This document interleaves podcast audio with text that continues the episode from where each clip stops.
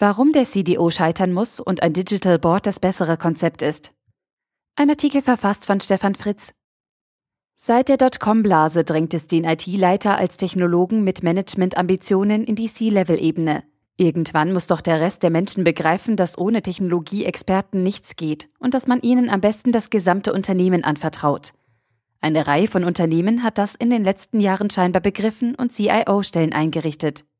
Für zwei Arten von Unternehmen stellt sich dann irgendwann eine weitere Aufgabe, darüber nachzudenken, ob sie nicht auch einen Chief Digital Officer CDO brauchen. Erstens, die Unternehmen, die zwar einen CIO-Job eingerichtet haben, aber in denen das richtige Management die Hosen anbehalten hat. Durch einen geschickten Geschäftsverteilungsplan wurde dafür gesorgt, dass der CIO sich weiter um die Server etc. kümmert, aber vom echten Management hat er die Finger zu lassen. Zweitens, und die Unternehmen, für die IT bisher gar nicht so wichtig war, weil sie eigentlich nur Bücher oder Kaffee verkauft haben. Diese Unternehmen hatten bisher keinen CIO und wollen auch in Zukunft keinen haben.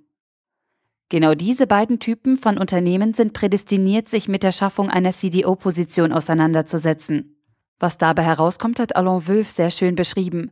In der Regel nichts Gutes, wenn es darum geht, digitalen Wandel und digitale Transformation nach vorne zu bringen. Die einzige Chance, Wandel tatsächlich zu ermöglichen, ist entweder über den CEO selber, ein CDO ist dann am erfolgreichsten, wenn er im Nebenamt CEO ist, wie Wölf es so passend formuliert, oder über ein Scharnier ein Stückchen weiter draußen. Keine Sorge, damit meine ich nicht über einen Berater.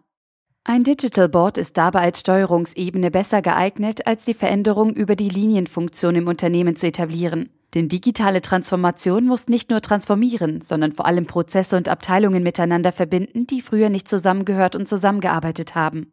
Über Vorteile und Zielsetzung eines solchen Digital Board oder Digital Advisory Board habe ich bereits in einem anderen Artikel geschrieben. Dieser ist verlinkt im aktuellen Artikel. Die Einrichtung eines Digital Board bringt damit eine echte Chance für digitale Innovation sowie Unterstützung und Entlastung des CEO.